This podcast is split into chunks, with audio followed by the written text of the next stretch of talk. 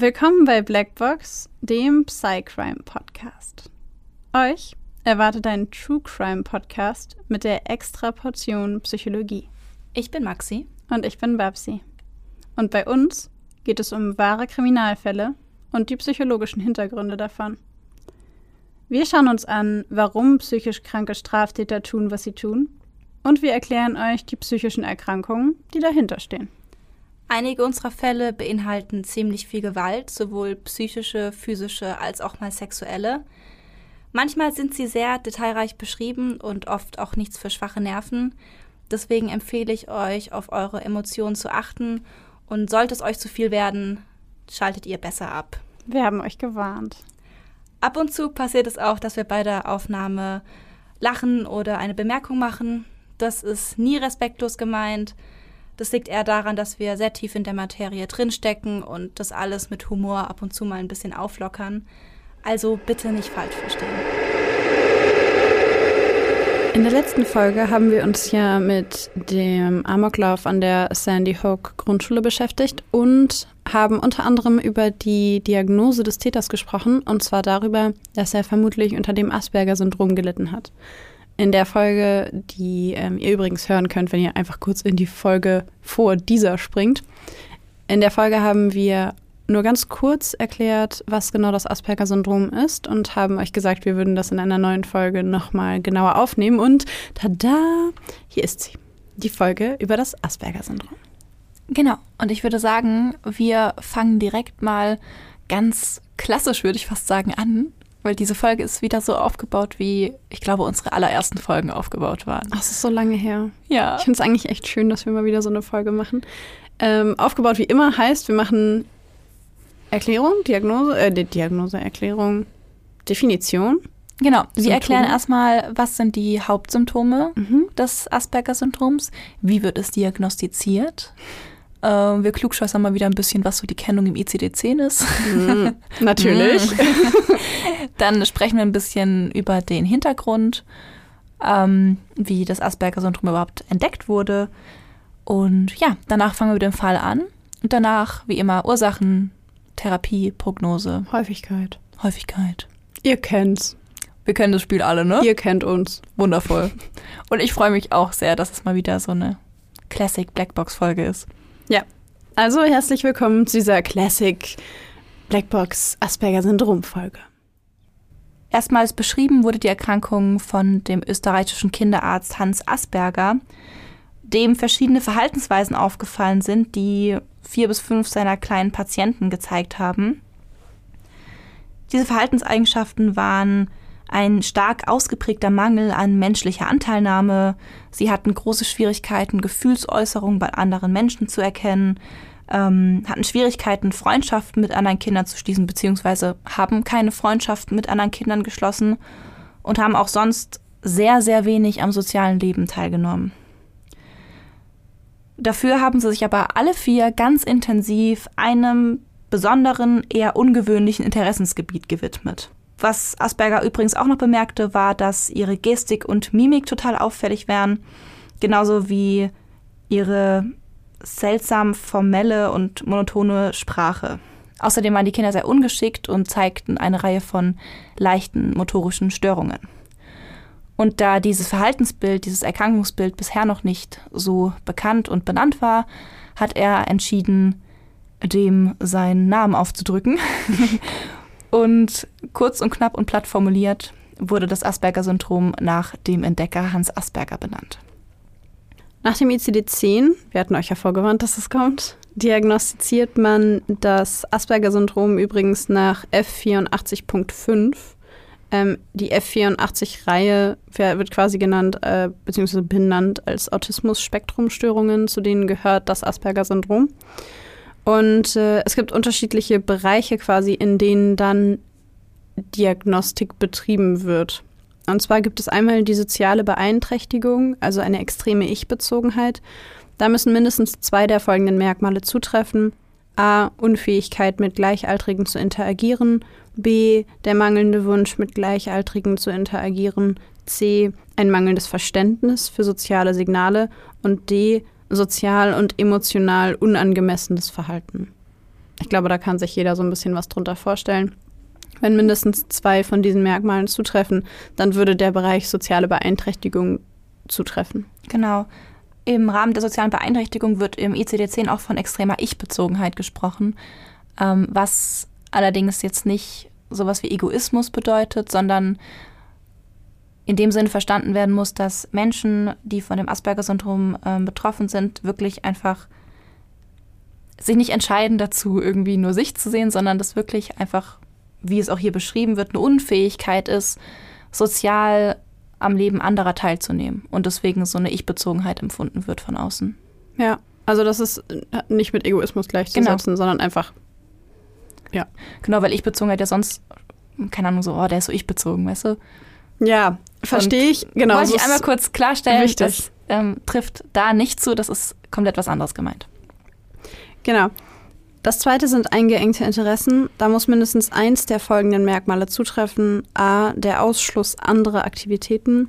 B, das repetitive Befolgen einer Aktivität, also repetitiv wiederholend immer wieder. Oder C, dass das Verhalten tatsächlich mehr Routine ist, als dass es eine Bedeutung hat. Das heißt, es wird nicht gemacht, ähm, aus dem Wunsch heraus, das zu machen, sondern es wird gemacht, weil das gemacht werden muss. Als Teil einer Routine. Okay, das du willst noch was sagen. Nee, das war gut. Der nächste Punkt sind repetitive Routinen. Auch da, es ist ein bisschen, ne, baut ein bisschen aufeinander auf. Da auch da muss mindestens eins der folgenden Merkmale erfüllt sein. Und zwar A ist für sich selbst in Bezug auf bestimmte Lebensaspekte. Das heißt, es gibt bestimmte Routinen, die die Person selber immer wieder ausführen muss ähm, in bestimmten Bereichen des Lebens. Oder B für andere. Das heißt, ähm, der Betroffene von, also der Asperger-Betroffene oder die Asperger-Betroffene hat den Anspruch an andere Menschen, dass sie bestimmte Routinen immer wieder genau so befolgen müssen. Genau, so ein Beispiel vielleicht, dass wenn es abends am Abendtisch Essen gibt und vielleicht jetzt die Mutter Essen auflegt, dass zum Beispiel Gemüse vor Fleisch auf den Teller gelegt werden muss oder so. Muss. Genau. Es, genau, das gibt keine andere und Option. Sonst wird es halt nicht gegessen. Es darf nicht anders ja. sein. Genau, das gibt einen extremen Wutanfall. So. Ja. Ja. Ich, das passt ganz gut zu unserem letzten Fall, muss ich gerade dran denken. Weil es da ja auch darum ging, um Essen auf dem Teller. Das Deswegen ist, ist mir auch eingefallen. Ja, voll. Das vierte sind Rede- und Sprachbesonderheiten. Da müssen auch mindestens drei der folgenden Merkmale zutreffen. A ist eine verzögerte Entwicklung der Sprache quasi. B ist ein oberflächlich betrachteter, perfekter sprachlicher Ausdruck, also einfach altersunangemessener mhm. Ausdruck. Ähm, dann formelle, also C ist formelle, pedantische Sprache. Ich glaube, wir können uns da alle was drunter vorstellen. Jemand, der halt sehr hochgestochen spricht. Ja in einem relativ jungen Alter ist es noch auffälliger als, Erwachsen, als als Erwachsener, aber selbst als Erwachsener fällt einem das auf. Dann eine seltsame Sprachmelodie, also merkwürdige Stimmmerkmale oder ein, wie so ein merkwürdiger Akzent, der aber nichts damit zu tun hat, dass die Person aus irgendeinem anderen Land oder so kommt oder eine andere Muttersprache spricht und Deutsch, beispielsweise Deutsch erst gelernt hat, sondern einfach etwas, das man nicht so richtig zuordnen kann. Es hört sich einfach ein bisschen merkwürdig an. Mhm. Und E ist dann beeinträchtigtes Verständnis, beispielsweise Fehlinterpretationen von wörtlichen oder implizierten Bedeutungen. Das hatten wir auch in unserer letzten Folge, dass ähm, Dinge wortwörtlich genommen werden. Mhm. So zum Beispiel weiß ich nicht, lass doch fallen oder lass den doch fallen oder sowas, dass die Leute, dass, dass jemand, der betroffen ist von einem Asperger-Syndrom zum Beispiel, dass er das nicht versteht. Ja. Was meinst du damit, wie soll ich den denn fallen lassen? Ja, also so Redewendungen, dass zum Beispiel genau. auch sowas nicht verstanden werden kann, weil das eben, ja, weil man den, die, die sekundäre Bedeutung dahinter nicht erfassen kann. Das, was damit, im, genau, das ist, das, ja, ich glaube, mich knutschen Elch zum Beispiel. Ich, das, das wäre auch so ein Beispiel, das würde Verwirrung auslösen. Ja möglicherweise bei mhm. jemandem, der von diesem Symptom betroffen ist. Und dann als vorletzte Merkmalsgruppe nonverbale Kommunikationsprobleme. Da müssen ebenfalls mindestens zwei der folgenden Merkmale zutreffen. Und zwar zum einen A, begrenzter Blickkontakt, dann B, eine begrenzte Gestik, das heißt Arme, Hände, wie auch immer, werden nicht viel benutzt, um ähm, ja, Sprache zu unterstützen. Dann C, unbeholfene linkische Körpersprache, also so ein bisschen es sieht einfach ein bisschen merkwürdig aus. Mhm. Ähm, also merkwürdig meine ich gar nicht, das meine ich gar nicht abwertend, sondern einfach ungewöhnlich. Auffällig. Es ist auffällig, genau. Mhm. Ja, also ich, ich habe einmal ähm, in der Testdiagnostik einen Patienten gehabt mit Asperger-Syndrom und es wirkte, also der hat zum Beispiel ganz wenig Motorik, nur, also ganz wenig Gestik nur benutzt und es wirkte irgendwie, als ob so die, der Körper irgendwie nicht, nicht anwesend ist, wenn er redet, so weißt du. Also ich kenne normalerweise bewegt man irgendwie den Körper mit, man zuckt mit den Schultern, man zeigt irgendwie mit den Fingern oder bewegt sich, rutscht auf dem Stuhl rum. Und bei diesem speziellen Patienten kam gar nichts davon und es hat irgendwie halt gewirkt wie, ja, als ob der Körper so ein bisschen abgetrennt ist und für sich nicht viel tut ja. und unpassend wirkt. Ich habe das ähm, einmal in meinem Bekanntenkreis gesehen, das fand ich auffällig. Ähm, und zwar hat der Betroffene, also in dem Fall war das ein äh, männlicher Betroffener, der hat ähm, versucht, Gestik einzubauen, die mhm. aber so unpassend war zu dem, was er gesagt hat, dass ich die ganze Zeit total abgelenkt war von den Bewegungen mhm. seines Körpers, weil das einfach, es, es wirkte einfach ein bisschen unpassend. Mhm. Und das ist mir so extrem aufgefallen. Welches unpassend das richtige Wort? Also es passt nicht zusammen mit den Worten oder mit den Ausdrücken, die man sonst von dem, also von den Signalen, die man sonst dann eben von diesen Personen erhält. Genau. Dann ähm, D, begrenzte Mimik, das hast du ja gerade schon gesagt, mhm. ähm, kann die Mimik natürlich auch betreffen, also dass man das Gefühl hat, man sitzt wie so einem, wie so einem Roboter gegenüber, der einfach keine Regung im Gesicht zeigt, keine Regung im Körper.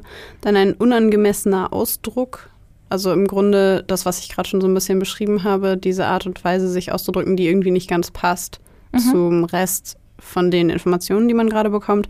Und ein eigen, eigenartig starrer Blick.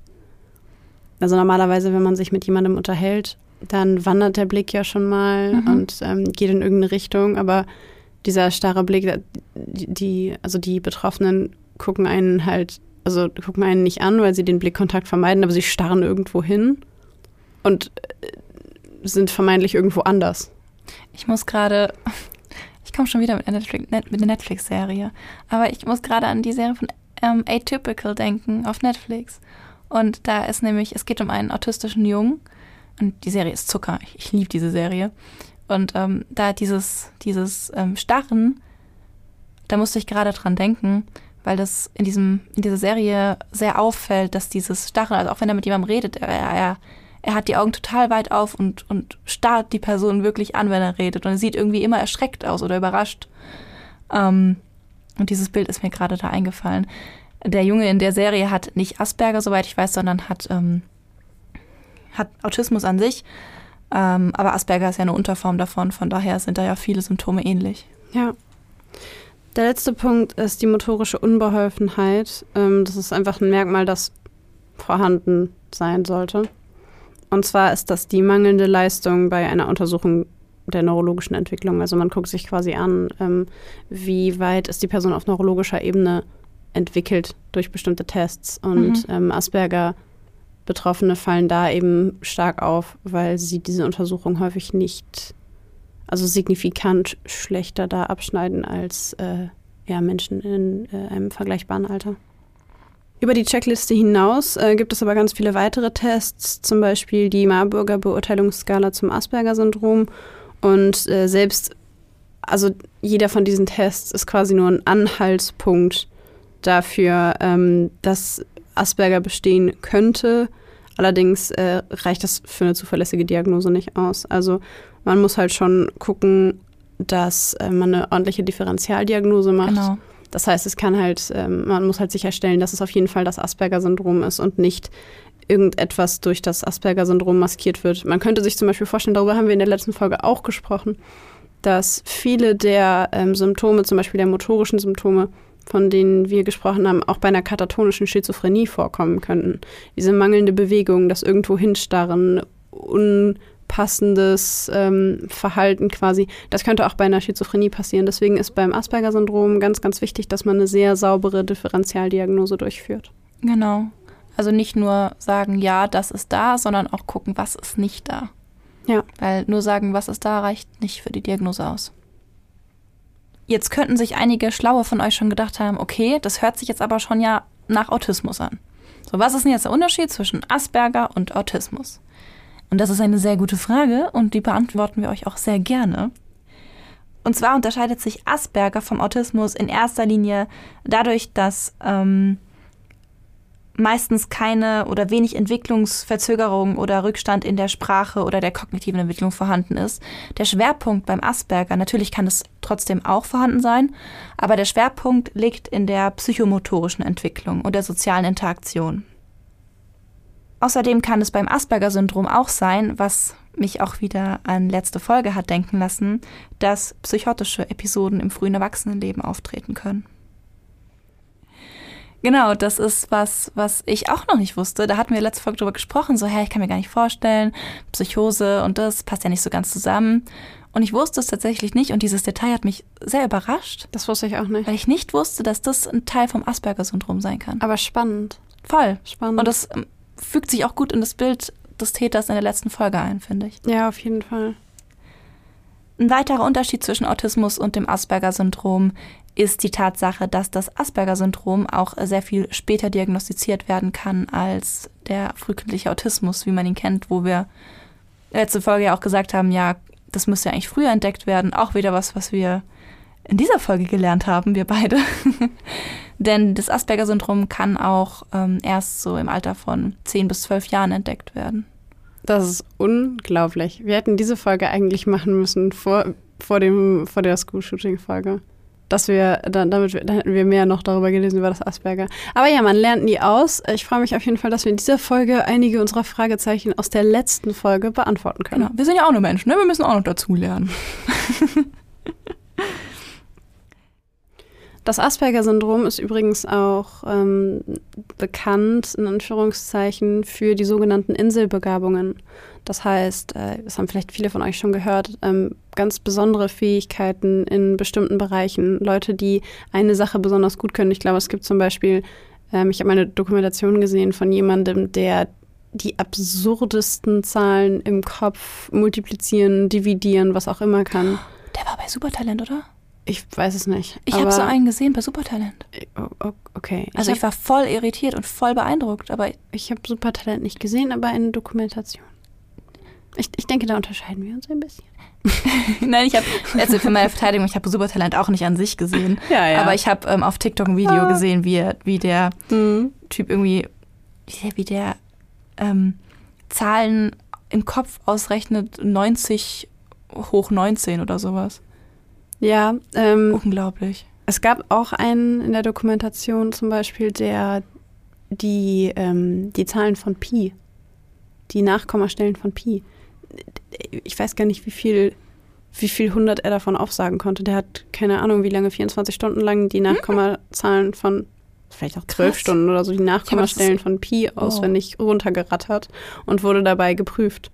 Und er hat alles richtig gehabt. Ähm, Inselbegabung. Und ja. äh, wenn man, also man häufig sagen Leute, ja, das ist Autismus, ist es nicht. Asperger-Syndrom, Freunde. Asperger-Syndrom ist äh, die Erkrankung, die für Inselbegabungen nicht steht, aber bei der Inselbegabungen vorkommen können. Genau, bevor wir jetzt mit dem Fall anfangen, würde ich einmal noch gern was zur Häufigkeit sagen. Ähm, es liegen leider keine total genauen Angaben zur Häufigkeit von ähm, generell Autismus-Spektrumstörungen in Deutschland vor. Deswegen habe ich jetzt ähm, nur Zahlen gefunden, die sich auf die USA beziehen, aber fand es trotzdem spannend, da mal ähm, so ein bisschen was über die Prävalenz sagen zu können. Also in den USA ist es so, dass bei allen Autismus-Spektrumstörungen sechs bis sieben pro tausend Menschen betroffen sind. Ähm, beim Asperger-Autismus sind es eins bis drei pro tausend. Krass. Das heißt, ungefähr die Hälfte von den ja. ähm, Autismus-Spektrum-Störungen. Und ja, ich fand es einfach mal ganz interessant, so ein bisschen Überblick zu geben, wie oft es eigentlich auftritt. Voll. Ich hätte ehrlich gesagt gedacht, dass es äh, häufiger ist. Tatsächlich. Habe ich auch gedacht. Aber hm.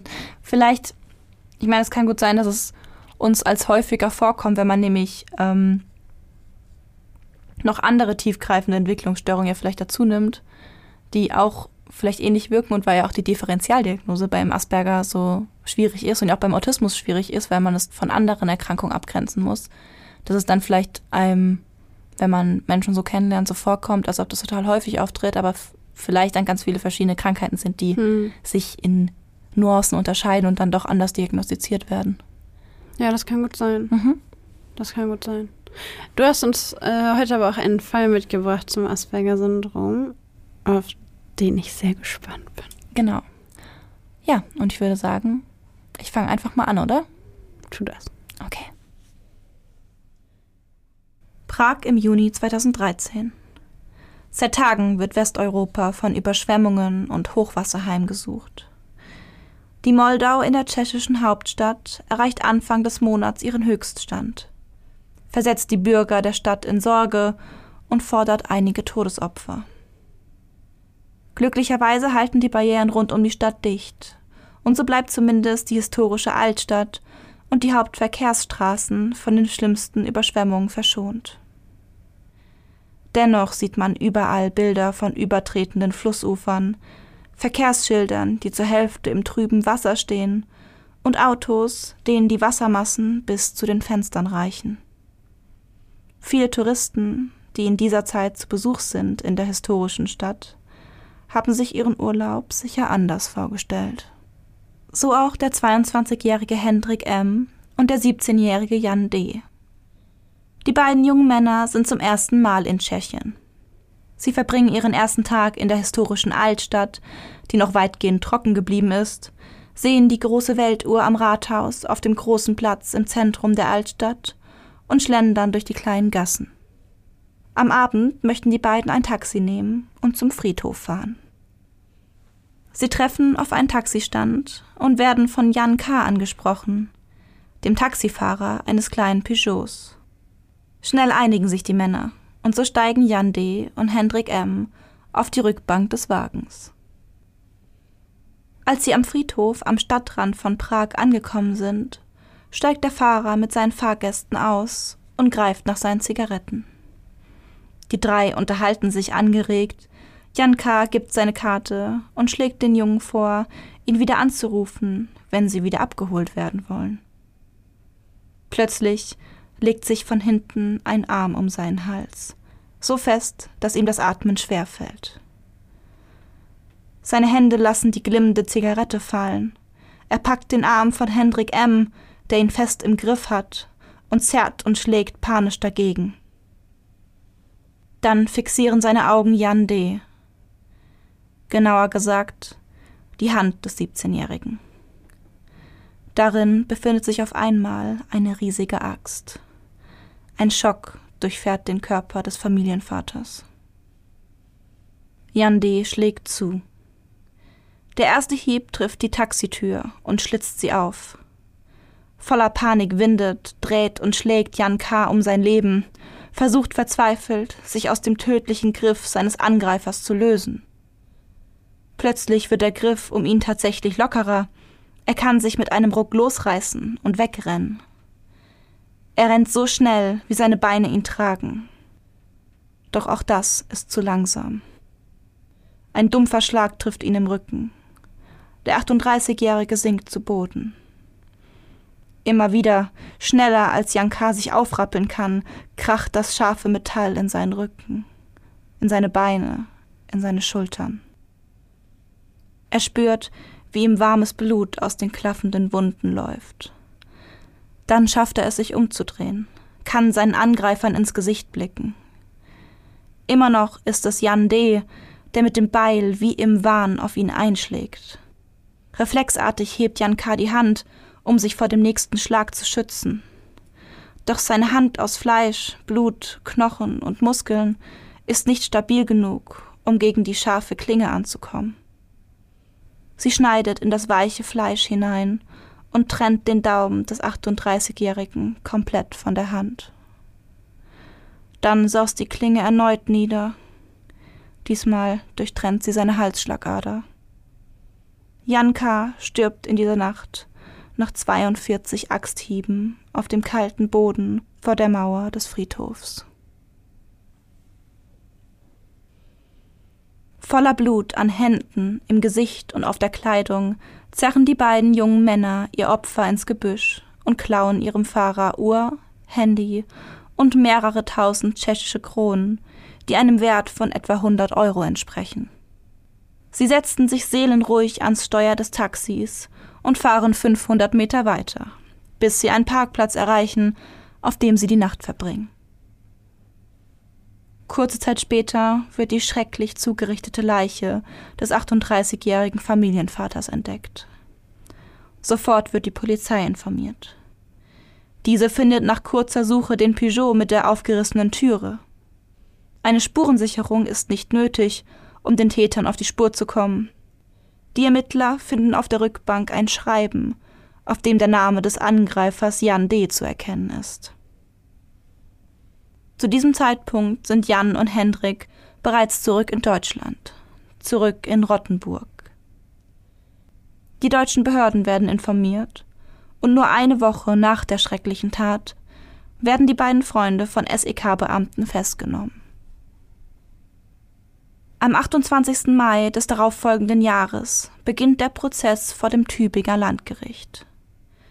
Jan D. betritt den Gerichtssaal ruhig beinahe schon selbstbewusst.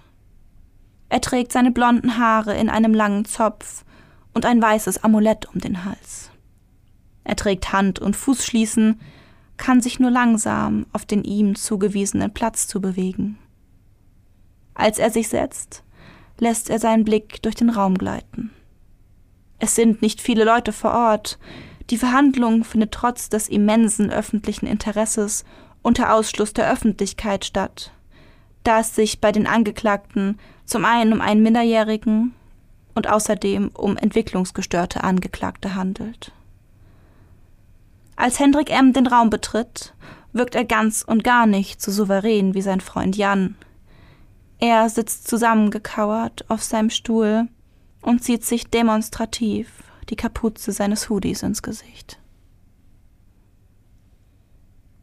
Schnell geht es bei der Verhandlung um den Geisteszustand der Angeklagten.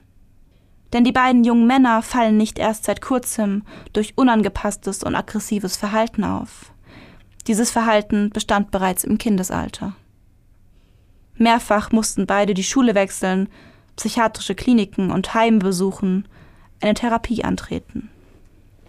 Bei beiden wurde im Jugendalter die Diagnose des Asperger-Syndroms vergeben, einer Unterform des Autismus. Dieser war es, der die beiden Jugendlichen im Frühjahr 2012 zusammengeführt hat, der dafür sorgte, dass aus zwei Jugendlichen mit Asperger-Autismus Freunde wurden. Doch noch mehr als nur die Diagnose verband die beiden eine makabere Vorliebe für Vampire und Satanismus. Ihre Welt bestand aus Horrorfilmen, bizarren Ritualen, düsterer Musik und schwarzer Kleidung. Sie sehen sich als Brüder, halten sich für das pure Böse.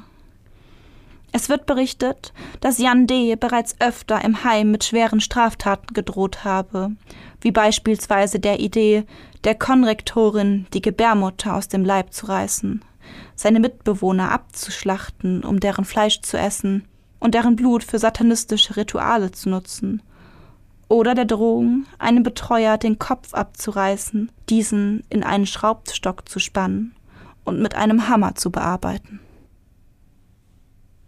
Auch bei Hendrik M. fällt sein Hang zu groher Gewalt bereits vor der schrecklichen Tat auf. In einem 2011 geschriebenen Brief äußert er grausame Tötungsfantasien, berichtet einer Psychologin gegenüber von dem Monster, das in ihm wohne und blutrünstige Wünsche mit sich trage. Doch er sehe sich nicht nur als Monster. Nach Erkenntnissen der Ermittler identifiziert Hendrik M. sich neben Monstern auch mit einer Figur aus den Harry Potter Romanen der Schriftstellerin J.K. Rowling, Bellatrix Lestrange. Hendrik ist besessen von der bösen Hexe aus den Büchern, lässt sich sogar mit ihrem Namen ansprechen. Die Informationen, die aus den Erzählungen des Umfelds der beiden stammen, bestätigen sich auch während der Gerichtsverhandlung. Die beiden Angeklagten selbst geben zu Protokoll, der Satanismus habe sie in seinen Bann gezogen, so lange, bis sie selbst den Durst auf Blut spürten. Diese habe sie erst nach Metzingen getrieben, wo sie zum ersten Mal einen Autofahrer mit einem Beil angreifen wollten. Da dieser es jedoch schaffte, in letzter Sekunde zu fliehen, blieb der Blutdurst weiter bestehen. Nach einigen Verhandlungstagen ergeht im Landgericht Tübingen im Jahr 2014 folgendes Urteil im Namen des Volkes. Hendrik M. erhält eine lebenslange Freiheitsstrafe, während der um einiges jüngere Jan D. zehn Jahre in einem Jugendknast verbringen wird. Ihr Opfer Jan K. hinterlässt drei Kinder im Alter von vier bis 17 Jahren und eine schwangere Lebensgefährtin. Diese gibt ihrem neugeborenen Sohn bei dessen Geburt den Namen seines Vaters, eines Mannes, den er nie kennenlernen wird.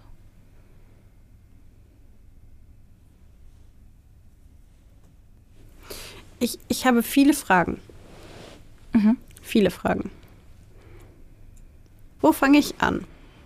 Nur mal so ganz kurz, was genau ist diese merkwürdige Geschichte mit, er nannte sich Bellatrix Lestrange? Ich habe keine Ahnung. Also ich meine, prinzipiell, ich meine, prinzipiell bin ich voll dabei, ne? Ich bin der größte Harry Potter-Fan der Welt. aber wa was war da los? Also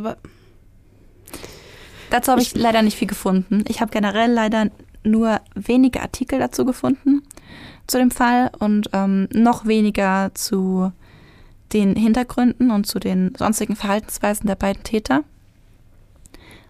Ähm, allerdings wurde das mit, mit ähm, Bellatrix Lestrange wirklich oft erwähnt. Das war in vielen Artikeln Thema. War natürlich eine tolle Schlagzeile, ne? Ähm, Mörder sieht sich als böse Hexe aus Harry Potter oder sowas. Ähm, das kam natürlich sehr oft in den Medien. Aber ich habe nirgendwo eine ansatzweise gute Erklärung dafür gefunden, warum er sich als Bellatrix the Strange identifiziert und auch so ansprechen lässt. Das, was ich, also ich habe so viele Fragen in meinem Kopf gerade, ich muss mich kurz sortieren. Erstmal verstehe ich trotz all der Dinge, die du gesagt hast, nicht, warum sie diesen Mann auf so unfassbar grausame Art und Weise getötet haben. Sie haben das in Zusammenhang gesetzt mit diesem Durst nach Blut, den Sie gespürt haben, der Ihnen vom Satanismus gegeben wurde. Ich muss sagen, dass mir diese Schilderung von Satanismus und von diesem Blutdurst teilweise ein bisschen wieder so in so eine Psychose-Richtung ging, ehrlich gesagt. Es, es, klingt für mich auch eher danach. Ja, ähm, weil auch ja, generell Beschäftigung mit Satan und so tatsächlich ja wirklich auch oft bei Psychose eine Rolle spielen. Und ehrlich gesagt war es in meinem Kopf so, dass ich das tatsächlich für mich auch schon in diese Psychose-Ecke geschoben habe, wo wir jetzt wissen, dass es ein Teil vom Asperger-Syndrom sein kann. Ja. Ähm, gleichzeitig habe ich aber auch gelesen, dass dieses beginnende Interesse an Satanismus ähm, anscheinend tatsächlich eins von diesen makabren oder ungewöhnlichen Interessen also als sowas begonnen hat, also als sowas Ungewöhnliches, so ein Interesse für so, mm, für so okkulte Dinge, mhm. ne, was ja an sich erstmal nicht, nicht irgendwie besorgniserregend ist. ist. oder sonst ja. irgendwas. Ähm, und was sich dann aber bei denen, da die beiden diese, diese, dieses Interesse geteilt haben, sich anscheinend da sehr schnell potenziert hat. Und ich könnte mir vorstellen, dass es dann so ein bisschen in so eine psychotische Richtung auch gegangen ist. Vielleicht auch so ein bisschen bekräftigt dadurch, dass ja in solchen, ich sag mal so, in dieser Szene, soweit ich weiß, schon viele auch so Erfahrungen berichtet werden, wie Satan hat zu mir gesprochen oder ne, solche, nicht gottesähnlichen, sondern satansähnlichen Erfahrungen und dass es vielleicht so ein bisschen adaptiert wurde, könnte ich mir vorstellen, und dann in die Psychose mit eingebaut. Das ist jetzt alles sehr weit hergeholt, aber so war mein Gedankenweg dabei, als ich versucht habe, mir da irgendeine Erklärung zusammenzufriemeln. Ja, ich kann dir folgen. Was vielleicht auch dafür sprechen würde, ist dieser Overkill. Ja. 42 Axthiebe. Also, entschuldige, aber wenn du es richtig machst, brauchst du einen. Er hat ja am Ende nur einen. Also der, nur einer war tödlich. Ja, ich, okay, aber du kannst nicht ja, 41 ja. Axtschläge in den Rücken wären wahrscheinlich dann auch tödlich gewesen. Voll, natürlich, aber der letzte hat zum Tod geführt. Ja. Aber ich meine, es ist halt so, also das hört sich für mich schon an nach so einem krassen Overkill, weil es ja nicht notwendig. Du brauchst ja keine, kurz zur Definition für die von euch, die, ähm, äh, die sich gefragt haben, gerade was ist ein Overkill. Äh, das ist quasi, wenn bei einer ähm, Tötungshandlung mehr Maßnahmen in Anführungszeichen, also mehr Dinge getan werden, als notwendig sind, um jemanden zu töten. Und das verrät einem oft viel über den Zustand oder das Motiv des Täters oder der Täterin. Mhm. Und ähm, theoretisch ist bei so einer Axtgeschichte sind, weiß ich nicht, ein bis drei wahrscheinlich völlig ausreichend ähm, und 42 völlig überzogen. Ja.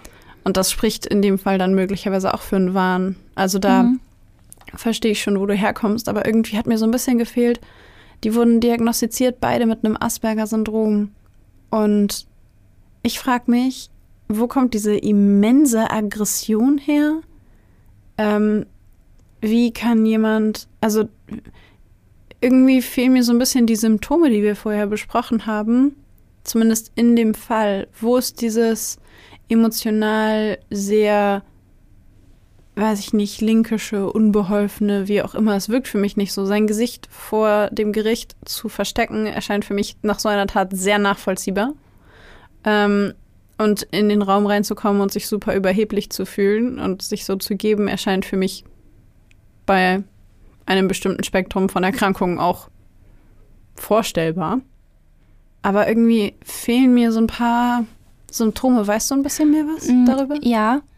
Also die beiden waren ja auch schon in psychiatrischen Einrichtungen. Sie haben in Rottenburg in einem Wohnheim für psychisch Kranke gelebt. Und da, also die Verhaltensweisen waren da anscheinend auch wirklich eindeutig. Diese soziale Interaktion ist schwierig bei den beiden. Trotzdem haben sie irgendwie geschafft, eine Freundschaft zwischen also untereinander aufzubauen, die aber ja, wie gesagt, hauptsächlich durch dieses gemeinsame Interesse getragen wurde. Ja, das habe ich mich nämlich auch gefragt. Mhm. Ja, also war dieses Interesse, war da so diese, diese Verbindung.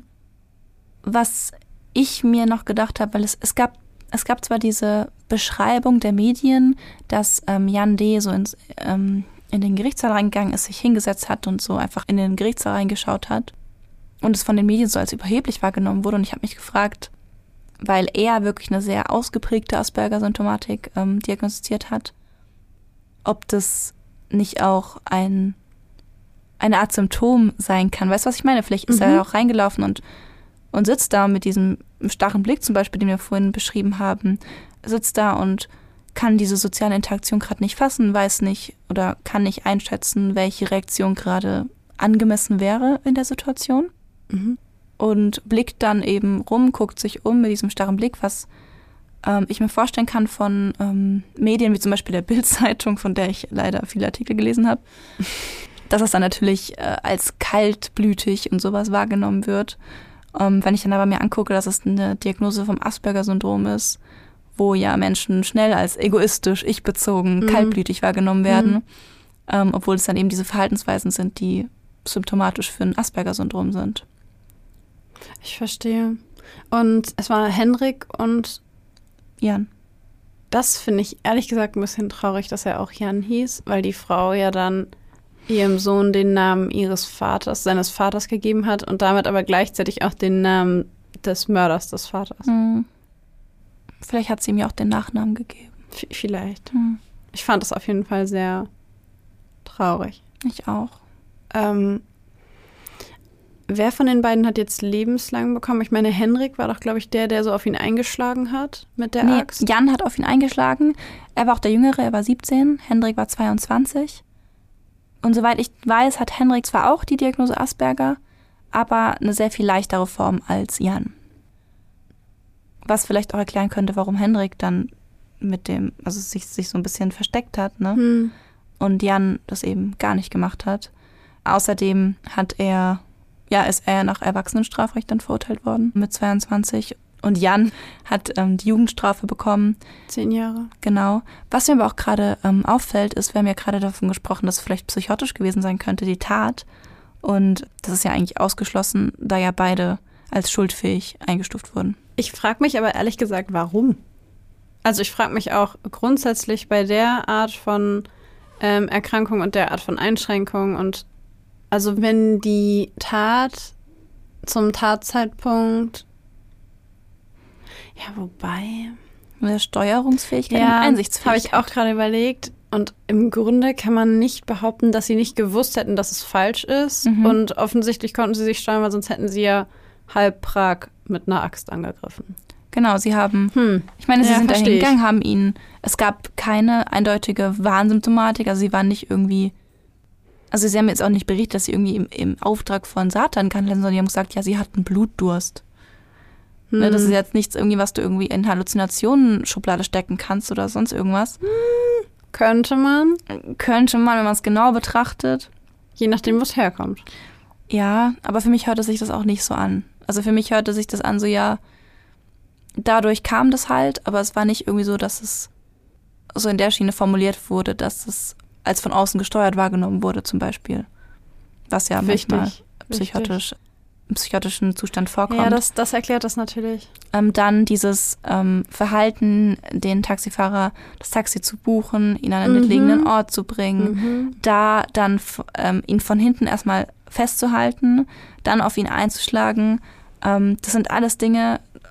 Hinterhältig. Ich habe zum Beispiel, ich, ich kenne ich kenn zum Beispiel einen Patienten, ähm, der musste seinem Opfer erst sagen, dass er das Opfer tötet.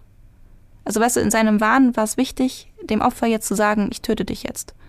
Und sowas ist so, sind, so, sind so Dinge, die dann widersprechen, wo man sich denkt, so, okay, das, da ist irgendwas nicht logisch. ja. Aber alle Verhaltensweisen der beiden waren logisch im Ablauf. Alle dienten dem Ziel, diesen Mann zu töten. Bei einem Friedhof. Genau. Das fand ich übrigens sehr makaber, dass sie dafür sogar noch zu einem Friedhof. Das macht das eigentlich noch deutlicher. Genau. Dann nehmen sie all seine Dinge weg, steigen ins Auto, fahren weg, Ja. Verschwinden dann sehr schnell wieder zurück nach Deutschland. Was mir ja. übrigens gerade einfällt, Nachvollziehbar. Mhm. wir haben ja gesagt, dass das eins der Hauptsymptome beim Asperger-Syndrom die motorische, motorische Schwierigkeiten sind. Ja. Könnte das, es ist auch wieder eine Vermutung, aber könnten diese 42 Axthiebe auch zum Teil darauf zurückzuführen sein, dass Jan dem sehr starke motorische Schwierigkeiten hatte und zum Beispiel am Anfang hat er ja komplett daneben gehauen und hat das Auto getroffen. Also, ich kann da jetzt nicht aus eigener Erfahrung sprechen, aber ich würde schon behaupten, dass du einen heftigen Adrenalinschub bekommst, wenn du mit einer Axt auf jemanden losgehst. Bestimmt, auf jeden Fall. Und ich könnte mir vorstellen, dass allein das deine motorischen Fähigkeiten beeinträchtigt. Hm. Also, und äh, seien wir mal ehrlich, er hat ihn 42 Mal getroffen. Also, Ja, aber auch an extra, also auch an, an, an Armen, Händen, Krücken. ja, aber er hat ihn getroffen. Hm. Also ich würde nicht sagen, dass das unbedingt heißt, vielleicht hat er ja 100 Mal zugeschlagen und nur in Anführungszeichen 42 Stimmt, das Mal wissen wir getroffen. nicht, ja. Das wissen wir ja nicht. Aber nichtsdestotrotz hat er ihn 42 Mal Erwischt. erwischt und ihn damit letztendlich getötet. Mhm. Und von daher weiß ich nicht, ob das so, so ausschlaggebend ist, weil am Ende des Tages ist er ja trotzdem gestorben. Ja.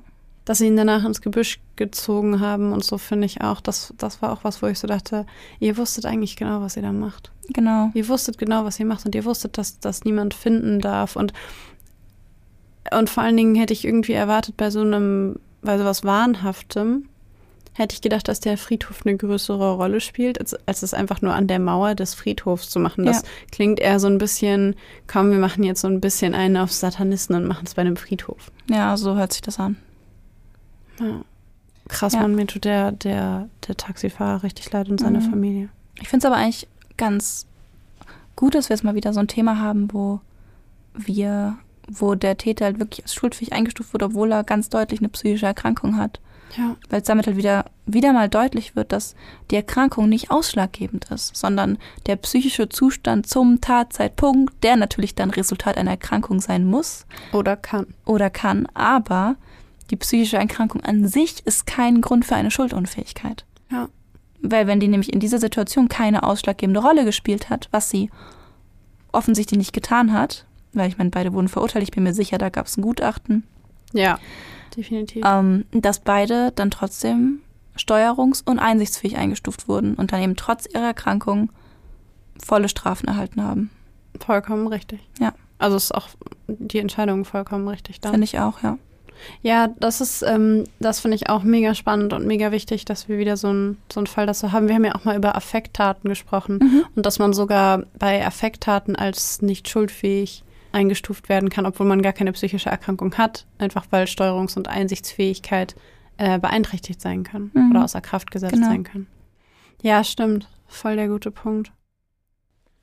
An dieser Stelle wollen wir übrigens, ähm, bevor wir jetzt nochmal einsteigen in die Hintergründe, also Ursachen und Therapie, nochmal kurz betonen, dass das Asperger-Syndrom natürlich nicht in allen Fällen der Betroffenen zu solchen Taten führt, sondern dass es Ausnahmen sind. Wie bei fast jeder psychischen Erkrankung sind das Ausnahmen. Das wollen wir an der Stelle nur nochmal betonen. Nicht, dass irgendjemand von euch sagt, die Leute mit Asperger-Syndrom, die sind richtig gefährlich.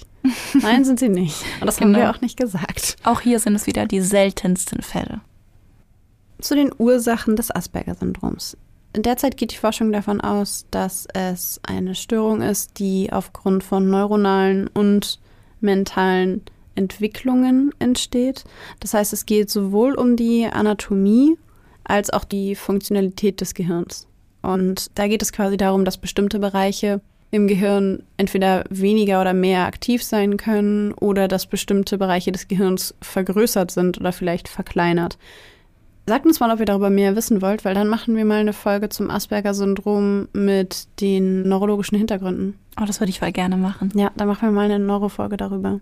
Jedenfalls können diese Defizite zu emotionalen Schwierigkeiten führen und damit nicht selten zu Problemen im Sozialleben. Das heißt, ähm, wie wir vorhin schon gesagt haben, ist die Gefühlswelt anderer Leute und die eigene Gefühlswelt von Menschen mit dem Asperger-Syndrom häufig eher ein bisschen rätselhaft für die Betroffenen.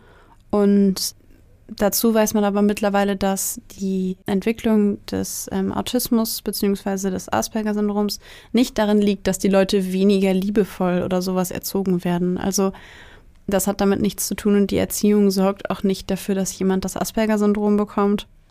Allerdings konnte man mittlerweile zeigen, dass ein sehr hohes Lebensalter der Eltern dazu führen kann, dass die Wahrscheinlichkeit höher ist, dass das Kind am Asperger-Syndrom leidet. Mittlerweile wird sogar darüber diskutiert, ob man das Asperger-Syndrom als eine Unterform des Autismus, die es ja ist, und eine leichtere Form, wenn man so will, des Autismus, ähm, dass man darüber nachdenkt, das Asperger-Syndrom gar nicht mehr als Krankheit zu erkennen, sondern als eine andere Art und Weise der Informationsverarbeitung, weil Menschen mit dem Asperger-Syndrom auch bestimmte Vorteile haben, die Menschen, die nicht darunter leiden bzw. davon betroffen sind, würde ich lieber sagen, vielleicht nicht haben. Das heißt, sie können bestimmte Dinge, die Nicht-Betroffene nicht können. Sie haben bestimmte Informationsverarbeitungsmöglichkeiten, Entscheidungsmöglichkeiten, Abwägungsmöglichkeiten, die Nicht-Betroffene vielleicht nicht haben.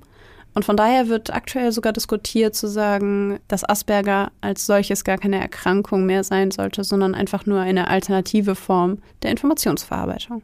Genau. Wie einige Hörer von euch sich äh, wahrscheinlich jetzt schon ähm, gedacht haben, so ja, ähm, da wird diskutiert, dass es jetzt ähm, eventuell keine Erkrankung ist. Ähm, ein wichtiges Detail bei Erkrankungen ist ja, dass ein Leidensdruck besteht. Und wenn dieser besteht, dann ist es auf jeden Fall, kann es als jeden Fall als, als Erkrankung eingestuft werden und bedarf in den meisten Fällen auch einer Therapie. Und darüber spreche ich jetzt. Grundsätzlich erstmal, wie auch bei einigen vielen Erkrankungen, die wir bisher behandelt haben, ist auch das Asperger-Syndrom an sich nicht heilbar. Betroffene können aber durch verschiedene Behandlungsmaßnahmen lernen, besser im Alltag zurechtzukommen. Man kann ihre Entwicklung und ihre individuellen Stärken fördern und damit dann eben den Leidensdruck verringern, wenn er denn besteht. Eine frühe Behandlung wirkt sich da sehr positiv aus. Sprich, wenn da Asperger schon im Kindesalter diagnostiziert wird, ist da auch eine Therapie im Kindesalter auch schon hilfreich. Die Methode der Wahl sind da meistens verhaltenstherapeutische Maßnahmen. Da gibt es verschiedene Therapieprogramme, die es genauer zu erläutern würde, glaube ich, jetzt den Rahmen sprengen. Ziel dabei sind aber Förderung von Sprachverständnis und Sprachausdruck, ähm, die Erhöhung von Aufmerksamkeit gegenüber von sozialen Eindrücken, ein Aufbau von Imitationsverhalten. Ähm, falls ihr euch gerade kurz fragt, was Imitationsverhalten ist, das tun, ja, das tun wir eigentlich automatisch, wenn wir mit jemandem sprechen. Ähm, imitieren wir Gestiken oder Mimiken, um eine Verbindung aufzubauen. Menschen mit einem Asperger-Syndrom oder Autismus haben damit Schwierigkeiten und dadurch kommt auch oft so ein Gefühl von Distanz oder so ein komisches Gefühl auf. Und das ist dann eben, sind dann eben Dinge, die Menschen in diesem Autismusprogramm lernen können, damit sie eben solche, ja, leichter Verbindungen zu Menschen aufbauen können. Sie lernen im Grunde soziale Interaktion, aber nicht aus sich selbst heraus, sondern aus dem Lehrbuch, wenn man so will. Ganz genau. Außerdem werden wird das Erlernen von schulischen Fertigkeiten unterstützt. Und was auch ganz wichtig ist, ist das Erreichen von Selbstständigkeit und das Verrichten von Alltagsaktivitäten. Denn Menschen mit Asperger-Syndrom können in den meisten Fällen tatsächlich ähm, ein selbstständiges Leben führen. Sie können lernen, alleine zu leben und können lernen, sich da Strukturen aufzubauen, die für sie funktionieren. Und die Strukturierung des Alltags, damit kann man mit Betroffenen dann eben arbeiten und kann ihnen helfen, dass eben sie das als Instrument nehmen für ihre Lebensgestaltung und dass sie dann auch eigenverantwortlich und ohne Leidensdruck leben können. Ich würde sagen, im Allgemeinen kommt das sowieso darauf an, wie schwer die Ausprägung ist. Das stimmt. Also, es gibt bestimmt Betroffene, die Betreuung brauchen und das auch später noch brauchen. Und dann gibt es aber bestimmt auch viele Betroffene, die zwar diagnostiziert sind mit dem Asperger-Syndrom, aber ihren Alltag wunderbar alleine geregelt bekommen. Also genau, das ist immer total unterschiedlich. Je nach Ausprägungsgrad des Asperger-Syndroms ist auch die Prognose dann natürlich unterschiedlich.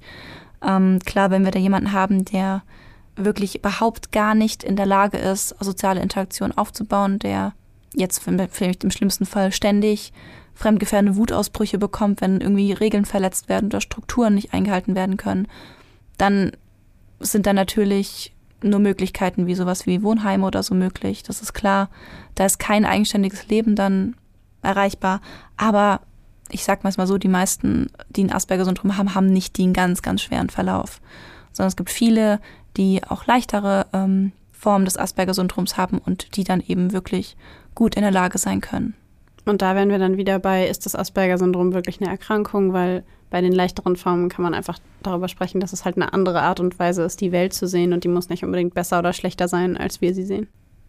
Jetzt fragen sich vielleicht einige von euch, okay, ähm, da sind viele Strukturen, die wichtig sind bei diesen Menschen, da sind Schwierigkeiten im Sozialleben oder in den sozialen Fertigkeiten.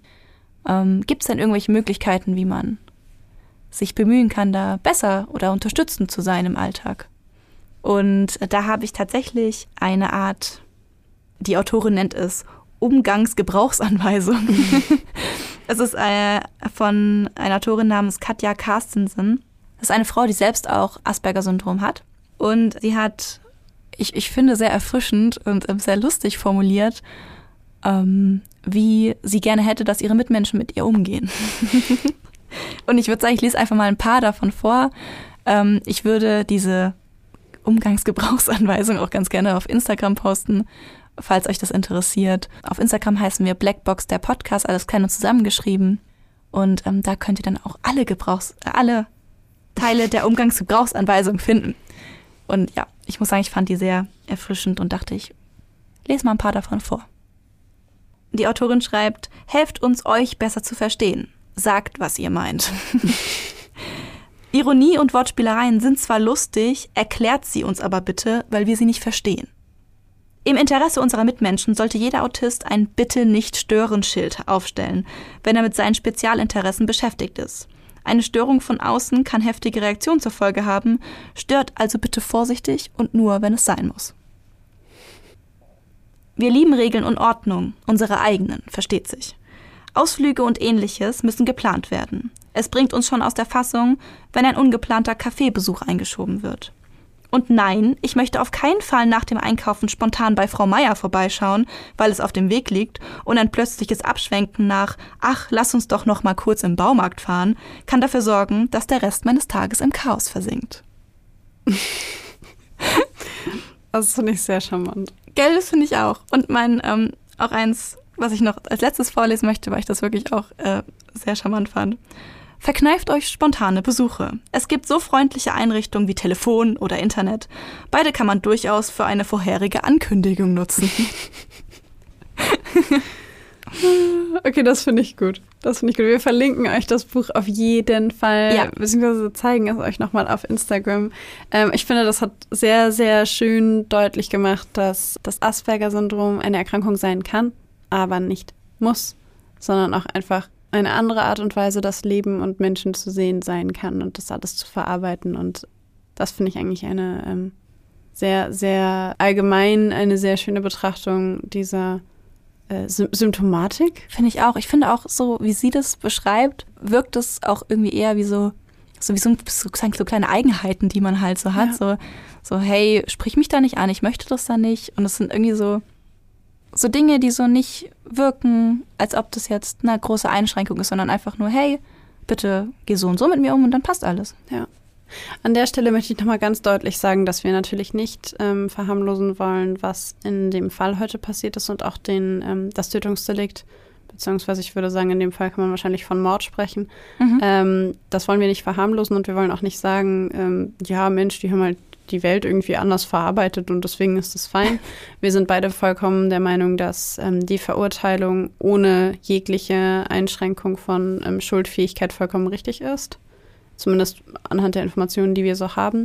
Ähm, und zwar nur wichtig zu zeigen, dass das Asperger-Syndrom beziehungsweise die Asperger-Lebensweise wie auch immer, dazu führen kann, dass solche Dinge passieren, aber dass sie in sehr vielen Situationen, in den meisten Situationen, auch nicht dazu führt, dass sowas passiert. Und wir möchten einfach ähm, auch in dieser Folge wie immer dafür sorgen, dass ähm, ihr und wir auch besser aufgeklärt sind und seid, dass wir mehr über solche Themen sprechen, dass wir mehr äh, mit offenen Armen da einfach durchs Leben gehen und auch mit offenen Augen durchs Leben gehen und ja, auch Menschen, die beispielsweise an Asperger nicht leiden, sondern von Asperger betroffen sind, dass sie vielleicht anders sind und sich anders verhalten und wir das vielleicht auch komisch finden.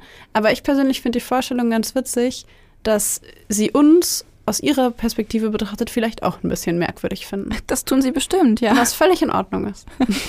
ich finde auch beim Asperger-Syndrom ist so eine Erkrankung wo ich und nochmal so ein bisschen uns von den früheren Folgen wiederholen möchte, dass der Mensch mehr ist als eine Diagnose. Ja. Und dass ähm, auch wenn eine Asperger-Diagnose besteht, ähm, nicht jede Verhaltensweise aus diesem Asperger-Syndrom kommen muss. Und selbst wenn sie das tut, ist die Gesamtheit trotzdem irgendwie mehr als die Diagnose. Außer, voll. Außerdem fällt mir gerade ein, da musste ich besonders drüber lachen bei dem äh, Buch, das du beschrieben hast mit dem Baumarkt. Ich glaube, wir haben alle jemanden im Bekannten- oder Freundeskreis, der auf so spontane Planänderungen richtig allergisch reagiert. ähm, an dieser Stelle das erste Mal Shoutout an meinen Freund, der es auf den Tod nicht ausstehen kann. Wenn ich sage, auf dem Rückweg kann man noch ganz kurz zum Bauhaus gehen. Dann ist der Tag vorbei. Das ist einfach, das findet er nicht witzig. Gar nicht witzig. Ich finde es extrem witzig, aber ähm, und von daher, und das ist auch einfach eine Verhaltensweise und eine Charaktereigenschaft, die viele Menschen haben Voll. und die einen nicht zu einem ungewöhnlichen oder merkwürdigen Menschen macht, unabhängig davon, ob man jetzt irgendeine Diagnose hat oder nicht. Und am Ende des Tages sind viele der Eigenschaften des Asperger-Syndroms für sich einzeln genommen vielleicht auch einfach bestimmte Eigenarten, die wir alle haben können. Und das wollte ich einfach nochmal betonen, um das zu unterstreichen, was du gesagt hast, dass der Mensch keine Erkrankung ist.